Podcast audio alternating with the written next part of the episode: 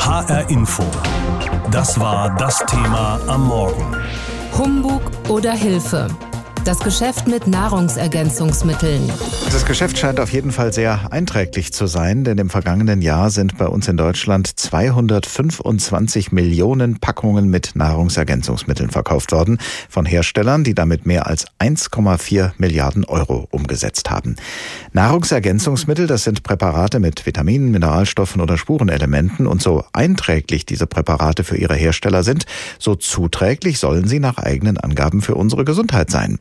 Darüber habe ich vor der Sendung mit Professor Jürgen Schöllmerich gesprochen. Er ist Facharzt für Gastroenterologie, also für Magen- und Darmerkrankungen und ehemaliger ärztlicher Direktor und Vorstandsvorsitzender der Uniklinik Frankfurt. Herr Professor Schöllmerich, etwa jeder Dritte in Deutschland nimmt Nahrungsergänzungsmittel, aber in den letzten Jahren sind viele Studien zu dem Schluss gekommen, dass solche Präparate keinen Nutzen haben, dass sie uns weder helfen, gesund zu bleiben, noch zur Vorbeugung von Krankheiten beitragen. Trotzdem steht auf einigen dieser Produkte wissenschaftlich erwiesen. Was stimmt denn nun? Ja, nun wissenschaftlich erwiesen ist ohne jeden Zweifel, dass wir Vitamine und auch Mineralien, also Spurenelemente, brauchen im Leben. Das ist wissenschaftlich erwiesen. Nicht wissenschaftlich erwiesen ist, dass wenn wir die zuführen als Pillen oder als Kapseln oder in irgendeiner anderen Form, flüssigen Form, dass die dann, wenn sie einzeln oder auch gemischt zugeführt werden, wirklich helfen. Das ist nicht erwiesen, sondern da ist, wie diese Studien, die es in den letzten Jahren gibt, eben deutlich geworden, dass das nicht so ist. Was könnte denn die Erklärung dafür sein? Denn grundsätzlich zum Beispiel Kamille gut ist für den Magen, Vitamin C gegen Erkältungen hilft und so weiter. Warum sollte das dann nicht zutreffen, wenn diese Substanzen in Form von Nahrungsergänzungsmitteln auftreten? Das ist ganz einfach dadurch bedingt, dass Nahrungsmittel eine Vielzahl von Stoffen enthalten. Da sind eben nicht nur diese Vitamine und diese Spurenelemente drin, sondern noch ganz viele andere Dinge. Und die beeinflussen sich gegenseitig. Das heißt, die können die Aufnahme verändern, die können die Stoffwechslung verändern. Und auf die Art ist es wichtig, dass man die Vitamine und die Mineralien mit oder aus Nahrungsmitteln extrahiert, der Körper. Und das macht sie wirksam, denn so sind sie entwickelt worden in der Evolution. Was heißt das dann für uns Verbraucher? Sollten wir dann lieber die Finger lassen von Nahrungsergänzungsmitteln? Wir sollten eigentlich das Geld sparen, weil es, wie gesagt, nichts wirklich hilft, wenn wir ein normaler Gesunder sind, also Prävention. Es hilft aber durchaus bei bestimmten Formen von einseitiger Ernährung, Veganer zum Beispiel, die müssen Vitamin B12 essen, weil sie denen nicht zuführen mit dem, was sie essen. Die müssen das also extra nehmen. Es sind Schwangere, die beispielsweise Folsäure für die Entwicklung des Embryos brauchen und die häufig Eisen brauchen und die Jod brauchen. Also es gibt Menschen, die müssen sowas einnehmen. Die sollen das auch tun. Aber ein normaler, gesunder Mensch, der sich auch nur annähernd normal ernährt in unserem Land, nimmt genug von all diesen Mikronährstoffen auf und braucht dann keine zusätzlichen in Pillen- oder Kapselform. Zäumen wir mal das Pferd von der anderen Seite auf. Kann ich meiner Gesundheit denn schaden, wenn ich zu viele Nahrungsergänzungsmittel zu mir nehme? Ja, das kann man. Einige von denen, vor allem mit den hohen Dosen, die da appliziert werden oder die die Menschen dann selber zu sich nehmen, sind schädlich und können schädlich sein. Vitamin A beispielsweise in der Krebsentstehung, Vitamin äh, E und Beta-Carotin machen vor allem bei Rauchern vermehrt Lungenkrebs. Also die können auch schädlich sein. Ich habe selber Patienten erlebt, die Vitamin A überdosiert hatten und deswegen schwere Leberschäden hatten. Würden Sie dementsprechend dafür plädieren, dass Nahrungsergänzungsmittel gesetzlich reguliert werden, zum Beispiel indem man Höchstmengen für die Inhaltsstoffe festsetzt? In anderen ja. Ländern gibt es das ja zum Teil schon. Ja, und das hat die EU-Kommission ja eigentlich auch beschlossen von vor vielen Jahren. Aus unerfindlichen Gründen ist es denen bis heute nicht gelungen, das tatsächlich in Gesetzestext zu gießen. Äh, aber selbstverständlich sollte man das tun und andere Länder haben, sind da vorangegangen und haben sich einfach selbstständig gemacht, was das angeht. Und das heißt, man sollte dann hier in Deutschland was genau festlegen? Was die Höchstgrenzen sind, die man zuführen darf. Und man sollte festlegen, was wissenschaftlich gesichert ist. Und das ist, da geht dann einen Schritt weiter, wie man das bei Medikamenten auch macht, dass man nur die Dinge tatsächlich empfiehlt und dann auch begrenzt in ihrer Menge, die tatsächlich erwiesenermaßen einen Nutzen haben. HR Info. Das war das Thema am Morgen. Humbug oder Hilfe. Das Geschäft mit Nahrungsergänzungsmitteln. Kaum hat sie wieder begonnen, die kalte Jahreszeit erhört und liest man überall jetzt, und zwar genau jetzt, da brauchen wir sie unbedingt, die Extraportion Vitamine und Nährstoffe, um Bakterien und Viren abzuwehren und auf diese Weise gut über die kalten Wochen hinwegzukommen. Nahrungsergänzungsmittel lautet das Zauberwort, das in diesem Zusammenhang regelmäßig fällt. Substanzen aus dem Grenzbereich zwischen Lebensmitteln und Medikamenten, Präparate, die offenbar genau den Nerv der Zeit treffen. Und das nicht nur bei Erkältungen, sondern zum Beispiel auch bei Erschöpfungszuständen oder Gelenkbeschwerden. Unser Wissenschaftsredakteur Stefan Hübner hat sich mit Nahrungsergänzungsmitteln beschäftigt und er beantwortet dazu jetzt mal ein paar der wichtigsten Fragen. Frage 1. Was sind Nahrungsergänzungsmittel? Nahrungsergänzungsmittel sind rechtlich gesehen Lebensmittel, und zwar solche, die unsere typischen Lebensmittel ergänzen sollen, um Effekte zu erzielen, die über die normalen Wirkungen von Lebensmitteln hinausgehen. Häufig werden Nahrungsergänzungsmittel als Brausetabletten, Kapseln oder Tropfen angeboten und sehen deshalb wie Arzneimittel aus. Trotzdem sind sie keine. Demzufolge durchlaufen sie auch keine Zulassungsverfahren wie Medikamente, sondern sie müssen lediglich beim Bundesamt für Verbraucherschutz und Lebensmittelsicherheit registriert werden. Frage 2. Wer nimmt Nahrungsergänzungsmittel? Etwa jeder dritte Deutsche. Beliebt sind Calcium- und Zinktabletten ebenso wie Eiweißdrinks und Vitaminkapseln. Und das, obwohl die Ernährungsbedingungen in Deutschland so gut sind, dass wir eigentlich gar keine Nahrungsergänzungsmittel bräuchten. Ernährungsforscher befürworten deshalb auch nur wenige von ihnen. Folsäure für Schwangere etwa, Vitamin D für Menschen, die nicht genügend Sonne abbekommen oder Jod, um einer vergrößerten Schilddrüse vorzubeugen. Frage 3. Welche Wirkung haben Nahrungsergänzungsmittel? Nahrungsergänzungsmittel sollen Wadenkrämpfe lindern, die Schönheit von innen pflegen oder schlechte Lebensgewohnheiten ausgleichen, wie etwa zu wenig Schlaf oder zu viel Alkohol. Allerdings gibt es inzwischen auch Zweifel an der Wirksamkeit vieler Nahrungsergänzungsmittel, gerade was Multivitamin- und Multinährstoffpräparate angeht. Auch wenn viele Menschen glaubten, man tue sich mit solchen Rundumschlägen Gutes, mit ihnen kann man weder seine Gesundheit noch seine Lebenserwartung langfristig verbessern. Wer sich abwechslungsreich ernährt, ist ausreichend versorgt. Frage 4. Was kosten Nahrungsergänzungsmittel? Die Preise schwanken beträchtlich. Ein Röhrchen mit 20 Magnesium-Brausetabletten kann man je nach Hersteller schon für 49 Cent erwerben. Es gibt aber auch Mittel, die das Immunsystem fördern sollen und bei denen eine Packung mit 105 Portionsbeuteln 499 Euro kostet. Unverbindliche Preisempfehlung. Ja, und möglicherweise werden die Preise künftig noch weiter steigen. Aktuell letzter Forschungsschrei sind personalisierte Produkte. Sie versprechen auf Basis persönlicher DNA DNA-Daten die beste Versorgung, die man sich denken kann. Frage 5. Wie viel Umsatz bringen Nahrungsergänzungsmittel? Je nach beauftragtem Marktforschungsinstitut kursieren für das Jahr 2018 Umsatzzahlen zwischen 1,4 und 2,1 Milliarden Euro. Fest steht aber, dass der Umsatz mit Nahrungsergänzungsmitteln in den vergangenen fünf Jahren stetig gestiegen ist. Die Rede ist von etwa 6 Prozent Steigerung pro Jahr. Der Großteil der Produkte wird in Drogerien und Supermärkten verkauft. Unter den beliebtesten Präparaten finden sich Magnesium, Vitamin C und Probiotika. Antibiotika für den Verdauungstrakt. HR Info. Das war das Thema am Morgen. Humbug oder Hilfe. Das Geschäft mit Nahrungsergänzungsmitteln. Ein bisschen Vitamin C als Brausetablette oder in anderer Tablettenform zur Vorbeugung gegen Erkältungen. Dazu greifen viele von uns gerade jetzt im nasskalten Dezember. Und viele schwören auch auf Magnesium für die Muskeln. Aber wenn wir zu solchen Nahrungsergänzungsmitteln greifen, dann schlucken wir oft ausgerechnet die Vitamine und Mineralstoffe, die wir in unserem speziellen Fall vielleicht gar nicht brauchen. Wir hier in HR Info beschäftigen uns heute früh ausführlich mit Nahrungsergänzungsmitteln und auch die aktuelle Folge unseres Funkkollegs Ernährung beschäftigt sich damit. Meine Kollegin Corinna Tertel macht uns schon mal Appetit darauf. HR Info.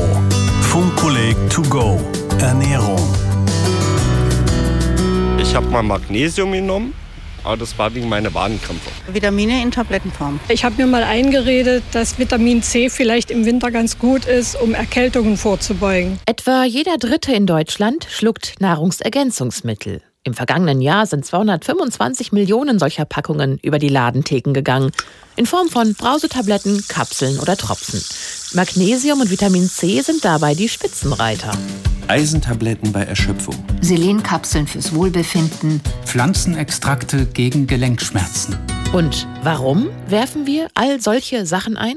Für Angela Klausen von der Verbraucherzentrale NRW ein klarer Fall. Wir haben alle ein schlechtes Gewissen. Wir glauben, wir ernähren uns falsch. Wir wissen alle, dass wir uns zu wenig bewegen. Wir haben zu viel Stress. Wir schlafen zu wenig. Und die Werbung suggeriert uns ja, dass durch das Einwerfen von paar Pillen das alles in Ordnung gebracht werden dann kann, dass sich Gesundheit kaufen kann. Es ist vielleicht schon eine Art moderner Ablasshandel, den wir da treiben. Was ist die zentrale Frage? Die Ernährungsexpertin Sabine Schütze geht in der Funkkolleg-Folge der Frage nach, ob Nahrungsergänzungsmittel sinnvoll oder sogar notwendig sind oder ob sie im Gegenteil überflüssig und schädlich sind. Was kann man lernen? Eine ganze Menge. Die Tatsache, dass all diese Vitaminpräparate rechtlich wie Lebensmittel behandelt werden, also wie ein Apfel oder ein Joghurt. Deshalb gelten sie nicht als Arznei. Deshalb dürfen sie auch aus allerlei nicht näher definierten Stoffen bestehen, ganz ohne Dosierungsgrenze. Und das Wichtigste, nur sehr wenige Menschen in Deutschland brauchen tatsächlich Nahrungsergänzungsmittel, weil bei ihnen ein Mangel vorliegt. Selbst die beliebten Multivitaminpräparate bringen eigentlich nichts. Das haben groß angelegte Studien gezeigt. Und die Ergebnisse sind eindeutig. Man kann dadurch weder seine Gesundheit noch seine Lebenserwartung langfristig verbessern. Sagt der Paderborner Ernährungswissenschaftler Helmut Heseker im Funkkolleg. Die einzige Ausnahme ist Jod. Deshalb wird seit Jahren Salz mit Jod angereichert. Ansonsten heißt es Vorsicht bei Nahrungsergänzungsmitteln. Sie sind nicht zur Selbstmedikation gedacht, denn das birgt Gefahren. Nehmen wir jenseits unserer Lebensmittel isoliert Nährstoffe auf, besteht die Gefahr der Überdosierung. Der Lübecker Ernährungsmediziner Martin Smollig. Hände weg von Vitamin C und E und A, die halt in Zufuhrbereiche gehen, wo sie halt das Mehrfache des Tagesbedarfs in einem Produkt haben. Denn das kann langfristig eingenommen zu Krankheiten wie Krebs führen. Kurzum, wer sich halbwegs abwechslungsreich ernährt und sich regelmäßig im Tageslicht aufhält, ist in der Regel ausreichend versorgt mit Vitaminen und Mineralstoffen und braucht keine extra Zufuhr durch Pillen oder aufgepeppte Lebensmittel. HR Info. Das war das Thema am Morgen. Humbug oder Hilfe. Das Geschäft mit Nahrungsergänzungsmitteln. Magnesium, Zink, Calcium in Form von Pulver, Tabletten, Kapseln. Alles zu haben im Supermarkt Ihres Vertrauens. Wer braucht da schon Ärztinnen oder Apotheker? Jedenfalls greifen da viele zu. Im vergangenen Jahr wurden rund 225 Millionen Packungen dieser Präparate verkauft. Der Umsatz liegt bei eineinhalb Milliarden Euro. Mit Nahrungsergänzungsmitteln kann man angeblich Ernährungssünden beheben, man kann Krankheiten mildern oder sogar heilen. Zumindest vermitteln die Hinweise auf Packungen oft diesen Eindruck. Doch viele Studien kommen zum eindeutigen Schluss. Nahrungsergänzungsmittel bringen nichts, weder vorbeugend noch krankheitsmildernd. Sie sind in fast allen Fällen überflüssig, das sagen Experten. Wiebke Franz ist eine von ihnen. Sie ist Ernährungsexpertin bei der Verbraucherzentrale Hessen. Und ich habe sie gefragt, wie denn diese Nahrungsergänzungsmittel überhaupt auf den Markt kommen und wer sie kontrolliert. Ja, Nahrungsergänzungsmittel, die müssen lediglich beim Bundesamt für Verbraucherschutz und Lebensmittelsicherheit angemeldet werden. Sie haben keine Zulassungsverfahren, also kein Zulassungsverfahren wie bei Arzneimitteln. Das heißt, also es bedeutet, dass sie weder auf ihre Sicherheit noch auf ihre Wirksamkeit behördlich überprüft werden. Und unterscheiden sich die Präparate, die es an der Supermarkt- oder Drogeriekasse gibt, von denen in der Apotheke? Nein, das nicht unbedingt. Also da gibt es kaum Unterschiede. Alle Nahrungsergänzungsmittel sind Lebensmittel. Das wird oft falsch verstanden, weil sie kommen ja wie Arzneimittel daher, also als Pillen und Pulver und ja, als Flüssigkeiten zum Trinken. Und da hat man häufiger den Eindruck, sie wären fast Arzneimittel, aber das ist ganz klar, das sind Nahrungsergänzungsmittel nicht. Sie sind nur zur Ergänzung der Nahrung und nicht zur Heilung oder Linderung von Krankheiten vorgesehen. Wie sieht's aus mit den Mitteln, die man online bekommen kann, bestellen kann? Wer kontrolliert da? Internet sind auch die Lebensmittelüberwachungsbehörden der Bundesländer zuständig.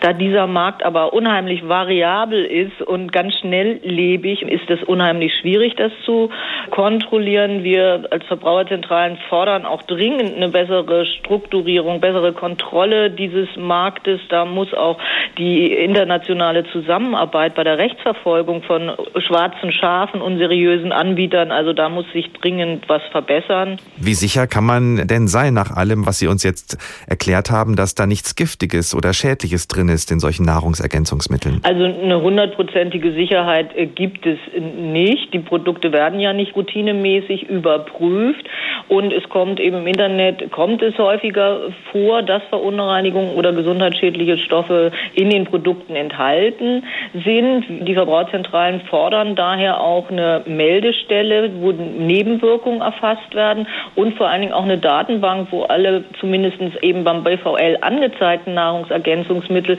enthalten sind, sodass man als Verbraucher nachschauen kann, ob die Produkte den Überwachungsbehörden zumindest bekannt sind. Was darf denn auf so einer Packung stehen? Schaut man sich zum Beispiel ein Präparat aus einem Drogeriemarkt an, dann steht da möglicherweise Vitamin C unterstützt das Immunsystem oder auch Omega-3 Seefischöl für eine herzgesunde Ernährung. Ist sowas erlaubt?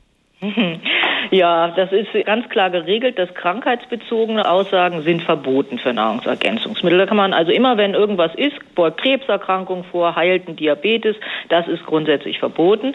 Diese anderen Aussagen, die müssen von der Europäischen Behörde für Lebensmittelsicherheit zugelassen sein und die Hersteller müssen sich auch an den Wortlaut halten. Jetzt bei dem Vitamin C ist es zum Beispiel so, dass der korrekte Wortlaut heißt, trägt zum normalen Erhalt des Immunsystems bei. Die andere Aussage mit der Herzgesund und Omega-3-Fischöl, da ist die zugelassene Aussage, trägt zu einer normalen Herzfunktion bei. Das ist natürlich etwas weniger. Eine normale Herzfunktion heißt ja nicht, dass ich herzgesund bin. Das kann man ja auch so interpretieren. Ich habe eine Herzerkrankung und werde wieder gesund. Also da muss man jedes Mal im Einzelfall gucken, ist diese Aussage so zugelassen oder übertreibt der Anbieter da oder verspricht auch was, was unzulässig ist. Vor allem sollte man immer sehr misstrauisch sein, wenn da etwas steht, was im Zusammenhang mit Heilung oder Milderung oder Vorbeugung steht. Sollte man denn grundsätzlich aus Ihrer Sicht also einen weiten Bogen machen um die Nahrungsergänzungsmittel oder gibt es vielleicht sogar zwei oder drei, bei denen Sie sagen, die sind okay? Die Nahrungsergänzungsmittel sind ja zur Ergänzung der Nahrung äh, vorgesehen. Wenn ich jetzt bestimmte Erkrankungen habe, wo es mir nicht möglich ist, Nährstoffe über die herkömmlichen Lebensmittel zuzuführen. Oder ich habe Lebensmittelunverträglichkeiten und muss bestimmte Nahrungsmittel meiden und habe daher so eine Hauptquelle für einen Nährstoff nicht zur Verfügung, dann kann es durchaus Sinn machen. Die Verbraucherzentralen empfehlen aber auf jeden Fall Nahrungsergänzungsmittel nur zu verwenden, wenn ärztlich eine unzureichende Versorgung nachgewiesen ist. Und wenn ich es nicht über eine Umstellung meiner Ernährung Ernährung ausgleichen kann. Der normale, gesunde Erwachsene ist gut versorgt mit allen Nährstoffen. Dreimal pro Stunde ein Thema. Das Thema in HR Info. Am Morgen und am Nachmittag.